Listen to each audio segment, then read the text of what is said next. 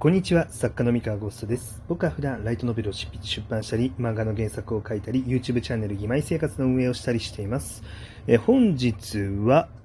えーまあ僕が考える次に来る作品、まあ次に来そうな話は何だと思いますかっていう質問に答えるね、放送をしようと思ってます。はい。えーこちらですね、お便りへの回答なので、まずお便りを読んでいきます。ラジオネーム、少人数さん。え忙しい中質問失礼します。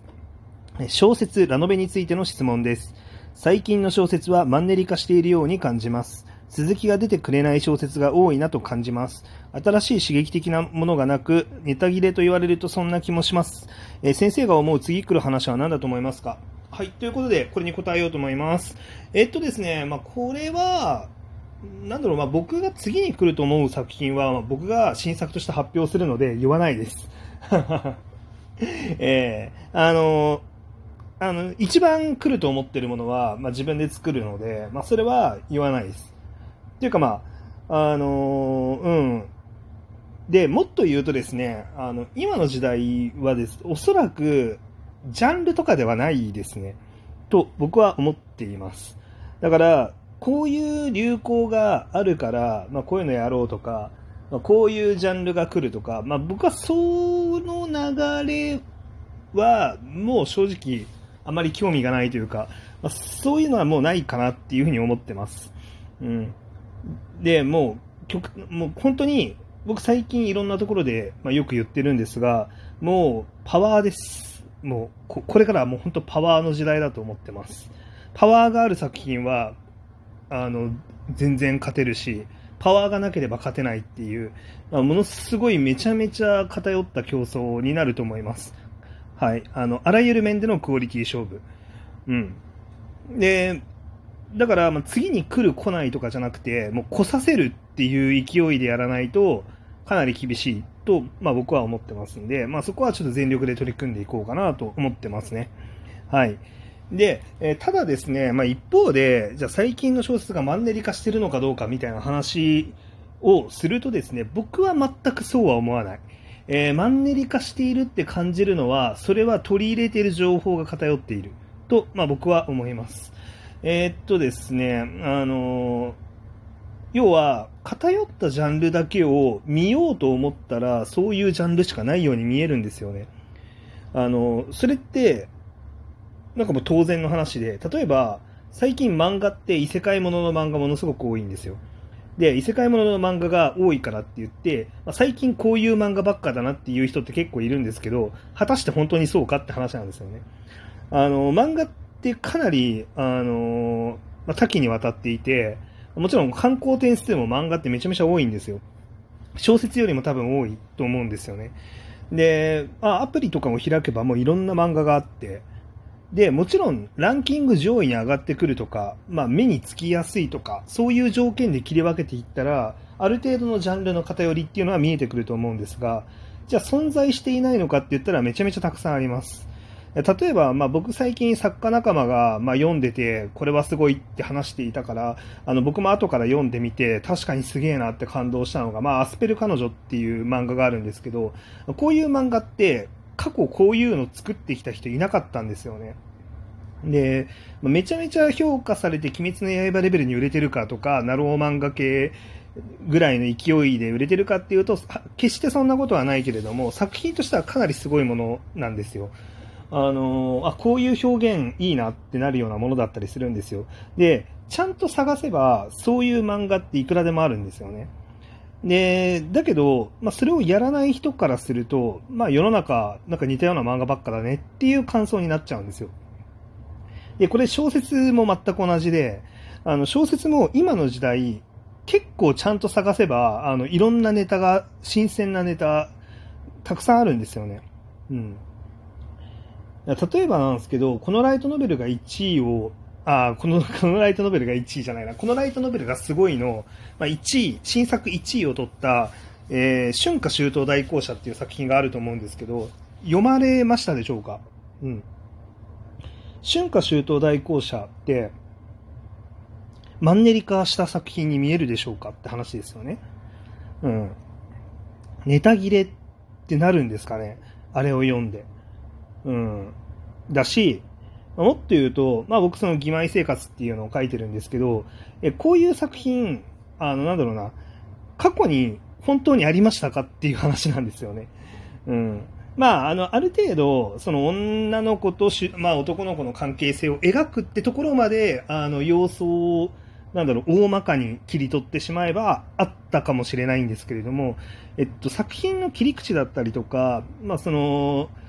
なんだろうな、まあ、着眼点だったりとかって、意外となかったものなんですよ。で、それはまあ僕のこの作品だけに限らず、まああの、いろんな作品、そうなんですよね。うん。まあ例えば、めちゃめちゃもうアホみたいにヒットしている、あの、時々ぼそっとロシア語で出れる、あの、隣のアーリアさんっていう作品があるんですけど、あの、ここの、こういうアイデアって今まで見たことありましたか？って話なんですよね。あの、まあおそらく、大まかな話、あの、なんだろう、切り方、ものすごく大まかな切り方をしてしまうと、えー、男の子、主人公の男の子と、まあ、ヒロインの女の子の、まあ、1対1のラブコメディであるっていうところまで切ってしまうと、まあ、あの、そうだね、たくさんあるねってなるかもしれないんですけど、じゃあ、その、あのロシア語のアイデアっていうのって、あの、世の中に今までありましたかっていうと、まあ、なかったものなんですよ。で、まあ、だからこそ、あの、興味を引くし、なんだろう、あれだけ支持されているっていうのはあると思うんですよね。で、まあ、あれに限らず、まあ、僕の義妹生活にも限らず、あの、ラノベ業界、めちゃめちゃたくさんいろんな作品出てます。で、なんだろう、必ずしも大ヒットしてないものの中にも、かなり個性的な作品たくさんあって、本当にそれらちゃんと読んだ上で、えー、なんだろうな、マンネリ化しているって本当に言ってるのかなっていうのはちょっと疑問ですね、個人的には。うん。あの、それはおそらく、あの、あんまり探していないんじゃないかっていう気はしています。で、あの、大ヒットしていないっていうことで価値の高さを感じていないとかね、な何かしら、あの、ありそうだなっていう気がします。うん。まあ、とはいえ、なんだろうな、あの、一方で続きが出てくれない小説が多いっていう、まあ、このお便りあると思うんですけど、まあ、それも一方で正しいかなと思っていて、あのどうしてもね、あの今のなんだろうな、まあ、ライトノベル業界に限らないかな、漫画もそうなんですけど、あのなかなかその売り上げっていうのを安定させるのは難しいんですよね、今の時代。でこんなに無料であの楽しめる娯楽っていうのが増えてる中、やっぱりパワー、そのいろんな意味でのパワーが足りなかったりとか、あのまあ、ちょっともう一歩運が足りなかったりみたいな感じの作品は、まあ、ちょっとね、セールス的に足りないってなりがちなんですよ。で、なので、まあ、その、なんだろう、続きがなかなか出ないよねっていう作品が、まあ、出てくるっていうのも、それはそうなんだろうなっていう気はしますね。えー、っと、ただなんかネタ切れとはまたちょっと違うんじゃないのっていうふうには思います。うん。まあ、ただ、あの、一方で、まあ、そのネタ切れ感を感じさせてしまうぐらい、まあ、なんだろう、そのジャンルが偏ってる、その特に新シリーズのあのジャンルが偏ってるなとか、なんだろうな、まあ、あの、パワーが足りないなって感じる作品が多いとかっていうのは、まあ気持ちはわからなくでもない、わからなくもないと思ってまして、まあ、それに関しては、まあ本当に作家おのおのと編集おのおのが、まあ努力していくしかないところですよね。これに関しては。うん。まあ、あの、そこは、まあみんなで、みんな頑張れって感じだと思います。はい。まあ、僕自身は、あの、そこはもう手を抜く気がないので自分はしっかり頑張っていくんですが、あのまあそこはね、まあちょっとわかんないですね。うん、本当みんな頑張れって感じ。うん、そう。まあでもね、面白い作品自体はもうかなりたくさんあると思っていて、まあパッケージングの見せ方もそうですけど、まあそうだな、うん、うん、なんかあるから頑張って探してみてくださいって感じかな。もう本当に結論そこですね。うん。そう。まあ、何をもってネタ切れっていうのか、ちょっと僕にはちょっとよくわかんないかな。まあ、ただ、あれかな、その、まあ、要は、いろんな作品で、そのギミックへの工夫だったりとか、その興味を引かせる工夫みたいなところっていうのは足りないことが多いかなっていうことは、まあ、僕も感じていて、うーん、なんか内容は理解、なんか分かりやすくそのパッケージされてるというか、まあこういう内容なんだろうなっていうのは予想つきやすいパッケージはすごい多いんですけど、あの、興味を引くっていうパッケージ作りに関しては、まああんまり多くないなっていう気はしています。そういう意味では、そのなんだろうな、あの、中身を正確にちゃんとその違いを判断することをま重視しないで、まあ、こうやってね、タイトルとかあらすじだけ見て、まあ、ネタ切れって思われることがあるとするなら、まあ、その表に出てくる情報でしっかりと興味を引かせる新鮮さを担保するっていうことができてないから、まあ、そう感じる人が出てくるっていうのは、まあ、あるんじゃないかなと思ってるんで、まあ、それに関しては、まあ、業界の課題なんじゃないかなっていうふうには思っております。うん。なので、まあ、ちょっと、まあ、僕自身はその辺はかなり意識してやりたいなと思ってるんですけど、まあ、ただね、あの別に僕は何も大なんか業界を代表する存在でも何でもないので、うーんまあ、まあ、おのおの頑張ってもらうしかないですよね。うん。そのなんか、それはみんなこれが正しい、これでいけるって思ってやってることなんで、まあ、それの結果が、まあ、どう出るのか